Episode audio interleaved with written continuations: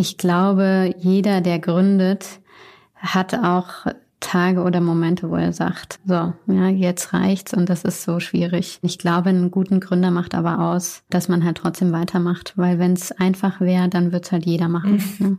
Ja. Willkommen bei How to Hack, dem Podcast von Business Punk. Hier verraten euch erfolgreiche Gründerinnen und Gründer, Macherinnen und Macher und Kreative, was sie in ihrem Job anders machen. Unsere Gäste erklären euch ihre persönlichen Tipps und Hacks fürs Arbeitsleben. Und das Beste daran ist, dass es nicht nur einfaches Blabla gibt, sondern handfeste Learnings. Ich bin Tijen, Gründerin und Moderatorin und freue mich sehr, Host dieses Podcasts zu sein. Hallo zusammen, ich sitze hier mit der großartigen Nora Herr. Sie ist Gründerin von Loopline Systems und wir sprechen heute über das Gründen.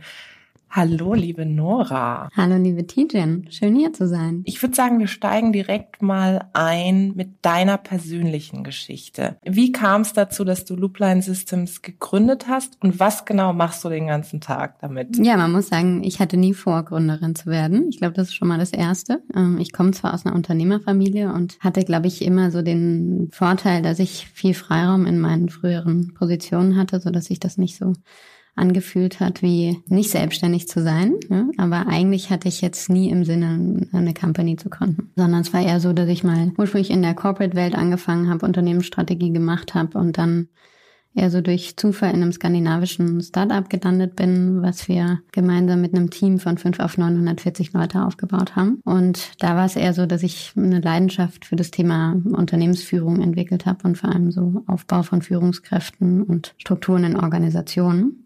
Und das eigentlich eher so, so über das Thema kam als solches, was mich halt interessiert hat. Ich bin dann durch Zufall abgeworben worden von einem Startup-Inkubator hier in Berlin, Project A Ventures kennen vielleicht einige und für die habe ich dann alles, was so ein bisschen das Thema Management und People-Bereich ist, geleitet. Und da haben wir eine interne Lösung gesucht für das Thema Performance Management, Mitarbeiterfeedback und Führung und haben irgendwie gemerkt, dass es im Markt damals eigentlich, wir wollten das digitalisieren, wir wollten das professionalisieren, gute Performance-Management und Feedback-Prozesse und haben damals gemerkt, im Markt gibt es keine Lösung, haben intern selber eine gebaut und haben dann entschieden, dass es wohl so eine große, großen Markt dazu gibt, dass es eine Company wird. Und dann habe ich sozusagen, wie ich es halt immer gemacht habe, Geschäftsführer äh, rekrutiert, die ähm, dieses Projekt einfach ausgründen und habe alle Kandidaten abgelehnt, weil die mir alle nicht gut genug waren. ne? ähm, bis dann meine Investoren gesagt haben, Nora, ähm, vielleicht liegt es nicht an den Kandidaten, sondern du solltest es einfach selber machen.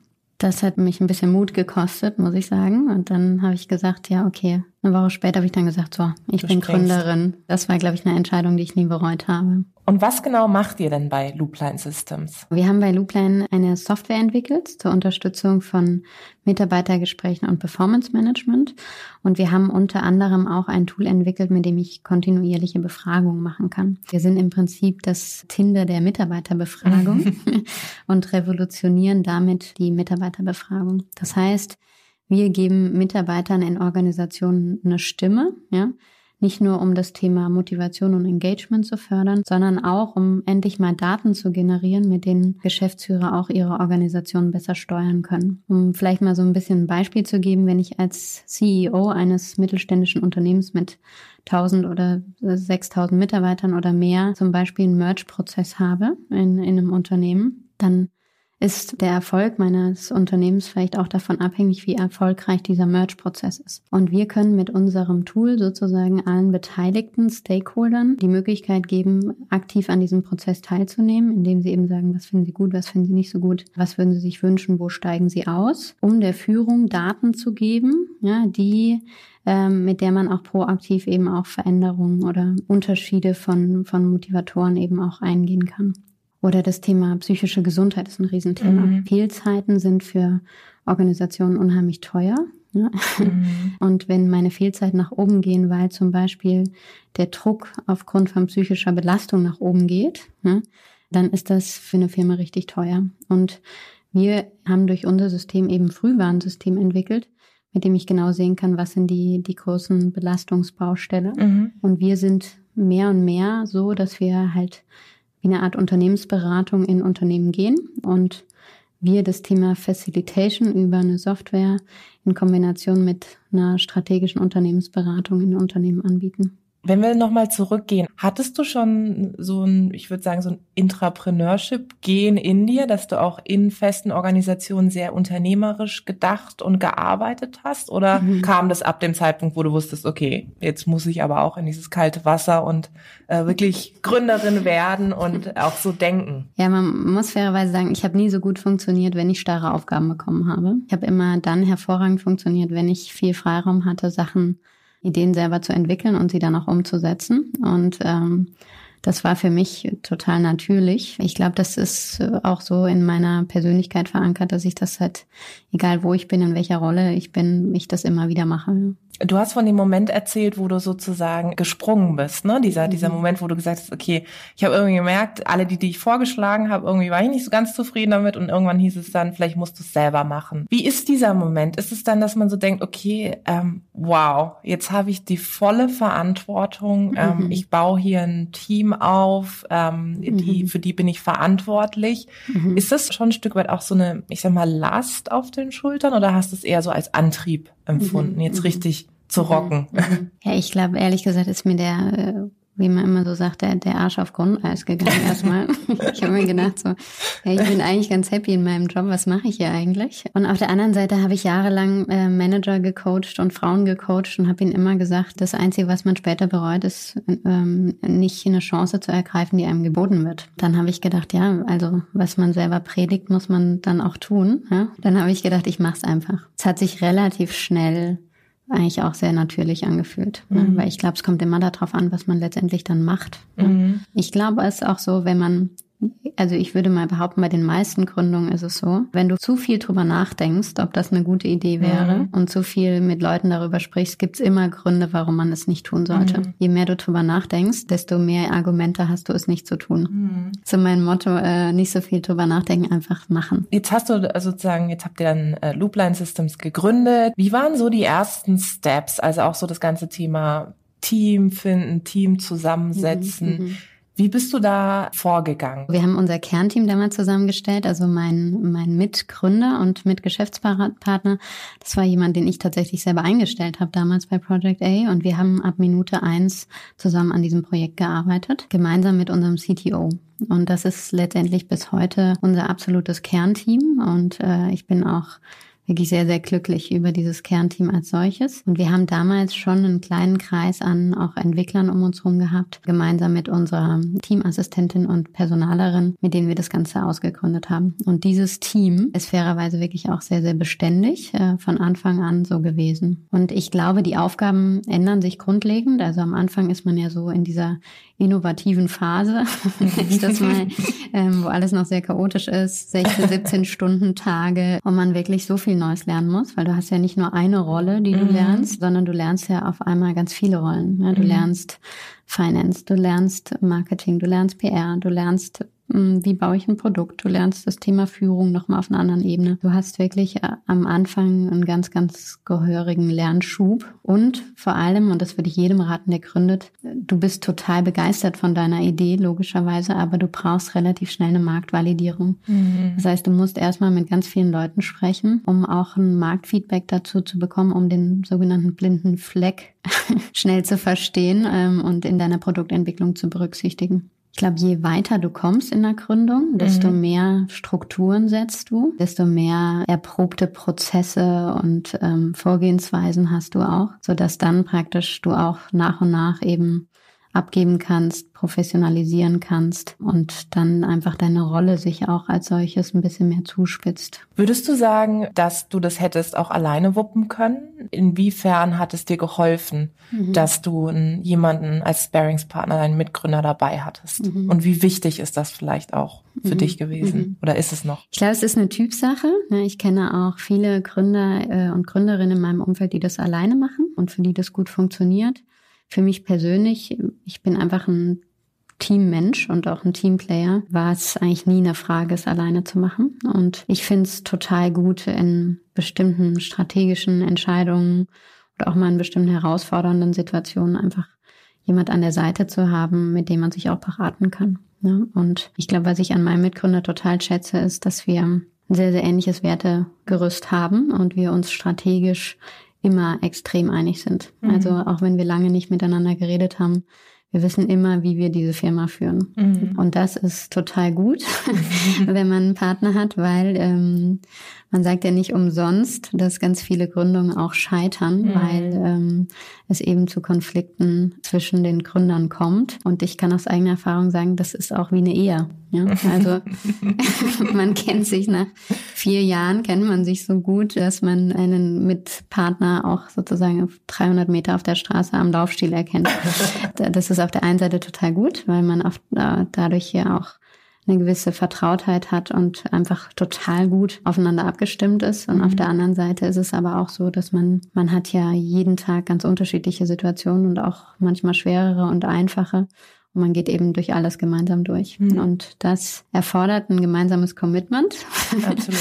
und auch immer wieder dieses sich aufeinander einlassen und sich füreinander entscheiden. Ne? Mhm. Du hast jetzt äh, vorhin erzählt, dass gerade auch am Anfang so dieses Thema verschiedene Rollen auch so mhm. präsent mhm. war. Ne? Mhm. Also im Grunde irgendwie heute kümmerst du dich mhm. um Marketing, am nächsten Tag um Finance etc. Ist das eine Typsache? Muss man dieses ich sag mal, Generalisten-Gen mitbringen, um dann genau das als Gründerin, als Gründer voranzutreiben? Kann man sowas lernen? Weil stell dir vor, jetzt hören Leute zu, die sagen, naja, ich bin aber eigentlich eher ein Typ, ähm, der oder die sehr strukturiert ist. Ich brauche mhm. an einem mhm. Tag nur die Aufgabe oder halt die mhm. nächsten Wochen auch mhm. nur die. Wie wichtig ist so ein generalistisches Gen? Ich glaube, das Wichtige ist, dass man versteht, was man kann und was man nicht kann. Mhm. Und dass man irgendwie sehr ehrlich zu sich ist und äh, und irgendwie relativ schnell merkt, was kann ich nicht so gut und sich dafür jemand äh, einen komplementären Partner ja. sucht. Das ist das Entscheidendste. Gründen ist sehr ehrlich. Mhm. Der, den Spiegel, den man bekommt, der ist sehr direkt. Alles, was man nicht kann, ja, lähmt das Unternehmen. Mhm. Und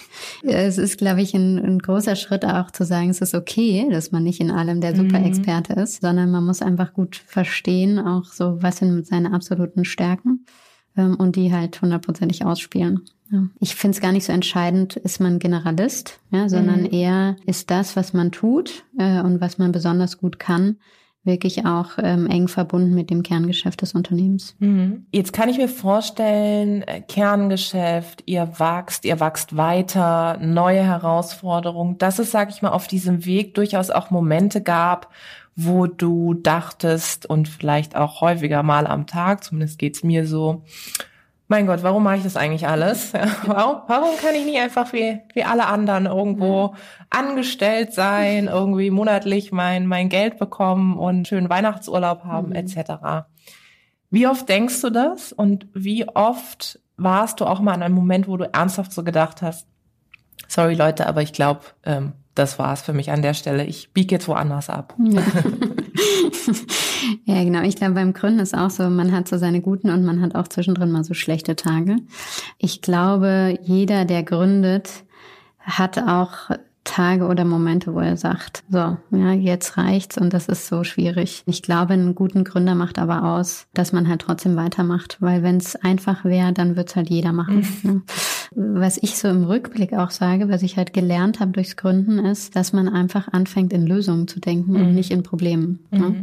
Weil die, die ganz große Erfahrung dabei ist, dass du hast, wenn du Probleme hast, es gibt niemand, der sie für dich löst. Mhm. Ja? Ähm, das heißt, du kannst dich noch so beschweren, du kannst irgendwie mit Leuten darüber reden, aber am Ende des Tages hängt's von dir ab, drehst du das Ganze oder drehst du das nicht. Je länger du praktisch in dieser Verantwortung bist, desto mehr kommst du gar nicht mehr auf die Idee, in Problemen zu denken. Mhm.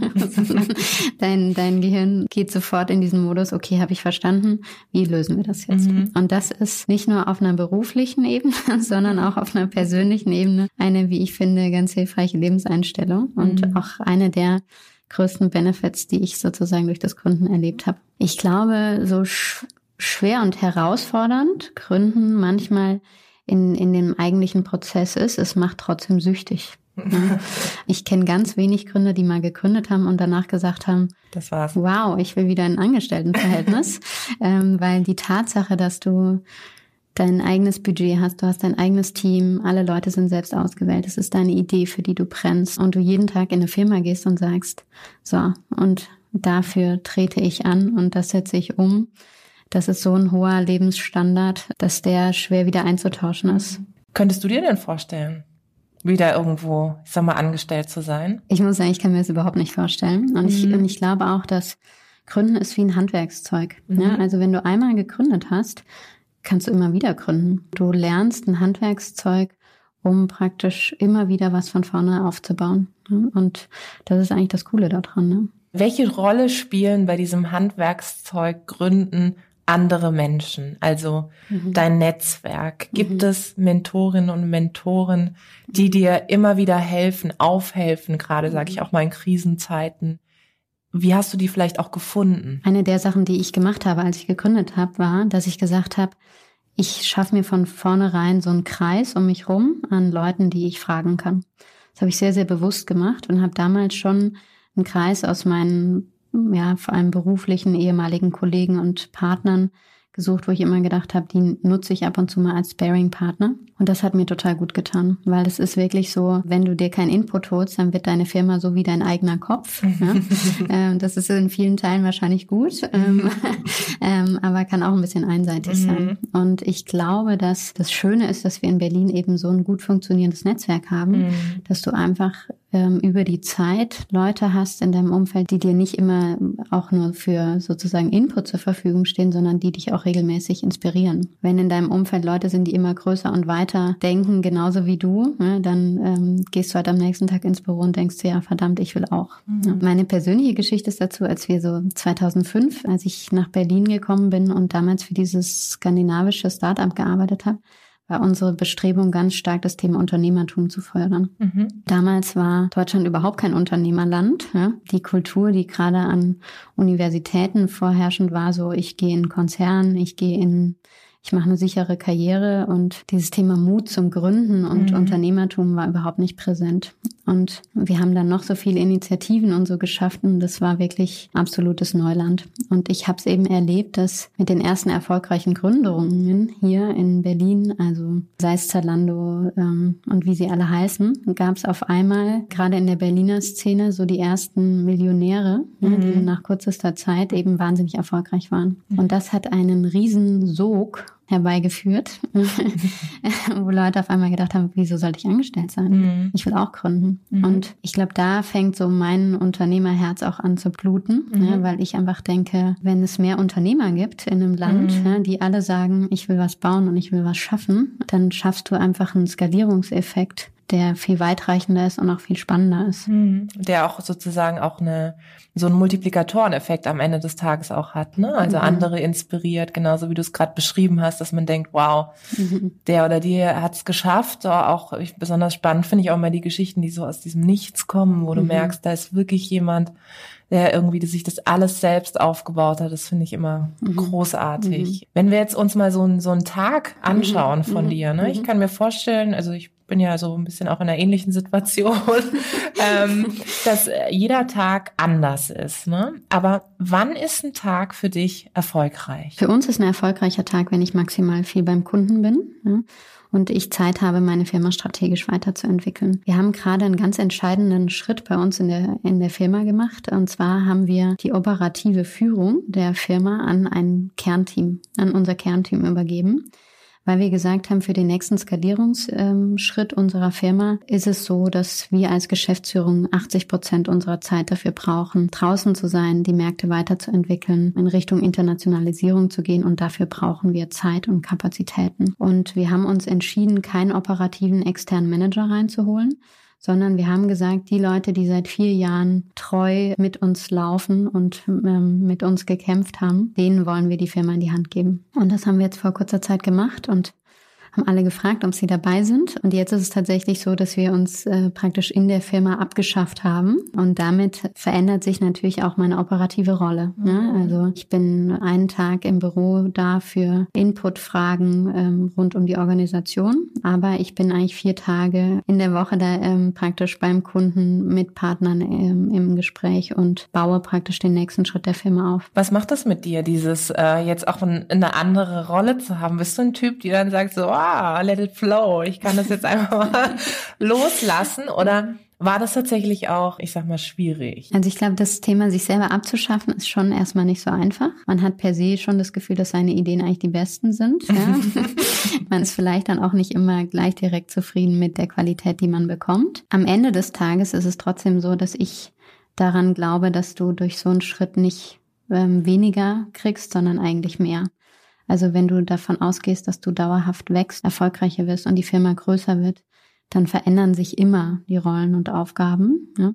Und das, was jetzt praktisch im nächsten Schritt kommt, ist sowohl für das Unternehmen, aber auch für uns als Gründer eigentlich nochmal ein neuer Schritt. Jetzt haben wir in der ersten Hälfte unseres Gesprächs sehr viel über auch deine persönliche Story gesprochen, die ich unglaublich inspirierend finde und von der ich auch glaube, dass sie wirklich Vorbildcharakter hat für viele da draußen, weil du so ehrlich äh, darüber sprichst, wie du gestaltest am Ende des Tages tatsächlich. Jetzt hören da draußen Leute zu, die sagen so, hey, ich habe echt eine super Idee, aber ich bin mir einfach nicht sicher und ich habe auch irgendwie Angst. Ich habe Angst zu gründen weil ich vielleicht nicht den finanziellen Background habe, weil ich nicht weiß, was mich erwartet. Was wären so Tipps von dir? Was würdest du sagen, so, so kannst du es angehen? Ich glaube, dass jeder am Anfang Muffensausen hat. Ja?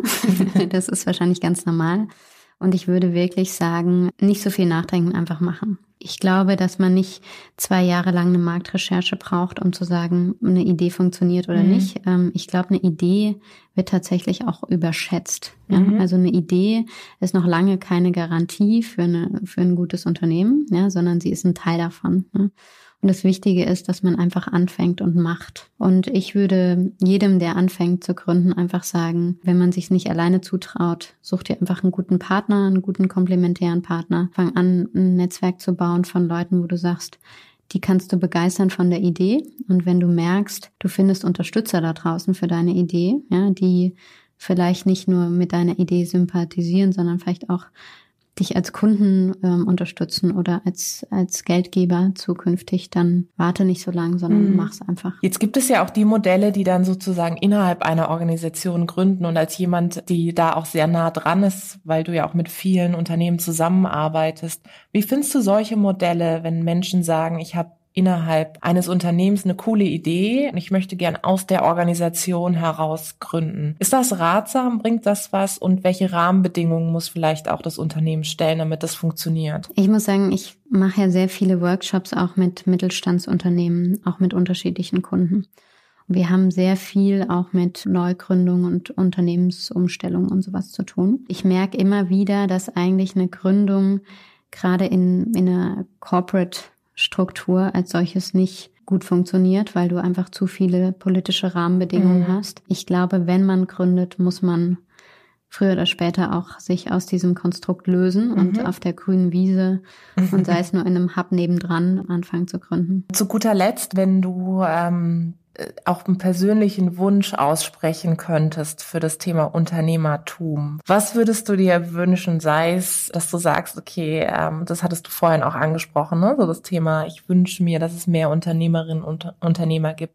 Was wünschst du dir von, von den Menschen, die in Organisationen sind oder auch von Unternehmer, Kolleginnen und Kollegen, damit es mehr Leute gibt, die sich trauen zu gründen. Ich glaube, so wie ich es beobachte, ähm, sehen wir ja gerade in Berlin, aber auch in Deutschland eine immer größere Bereitschaft auch zu gründen. Das finde ich großartig und ich freue mich auch, wenn das weitergeht. Ich glaube, was ich wichtig finde, ist eben, dass man in dieser Gründerlandschaft auch eine eine nachhaltige Gründungskultur mhm. schafft. Also dass es nicht immer nur darum geht, dass man eben ein Unternehmen irgendwie in zwei Jahren aufbaut, dann platzt eine Finanzierungsrunde und äh, das ja. ganze Unternehmen ist tot, sondern dass wir eben in Deutschland auch als Gründerland uns weiter professionalisieren und aber auch die Geldquellen dafür größer werden, ja, und auch die Investoren mutiger werden in den Summen, in äh, die sie investieren. Ja, und wenn zu früh diese Entwicklung einsetzt, dass man sagt, man investiert nur in die zwei, drei Unicorns, die man schon absehen kann, ja, dann entwickelt sich daraus keine breite Gründerkultur. Und ich glaube aber für einen, für einen Innovationsstandort und ich glaube, Deutschland hat das in ganz vielen naturwissenschaftlichen, technischen Bereichen äh, bewiesen. Also kein Land hat so viele Hidden Champions wie, mhm. wie Deutschland. Würde es mich freuen, ja, wenn wir sozusagen auf diesem Professionalisierungsweg noch einen, einen, großen Schritt nach vorne machen und auch eben sozusagen mit, mit den großen Playern da draußen wie den USA eben mitmischen könnten.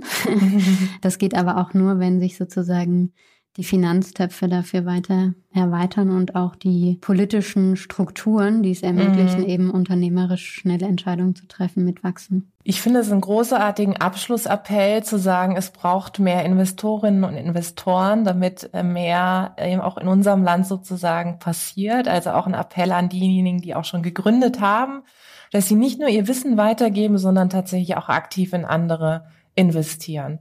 Ich finde, du bist eines der besten Role Models für die Gründerszene, weil du so echt bist, weil du pur bist und weil du wahnsinnig äh, eine tolle Inspiration bist. Hat mir sehr viel Spaß gemacht, liebe Nora. Ich würde sagen, wir wiederholen das, oder?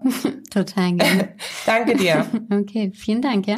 Vielen Dank da draußen fürs Zuhören. Ich hoffe, es hat euch gefallen. Lasst uns gerne Feedback da, Verbesserungsvorschläge, was wir besser machen können sollen, was wir vielleicht genau so behalten sollen. Abonniert uns fleißig auf iTunes oder Spotify. Ich freue mich aufs nächste Mal.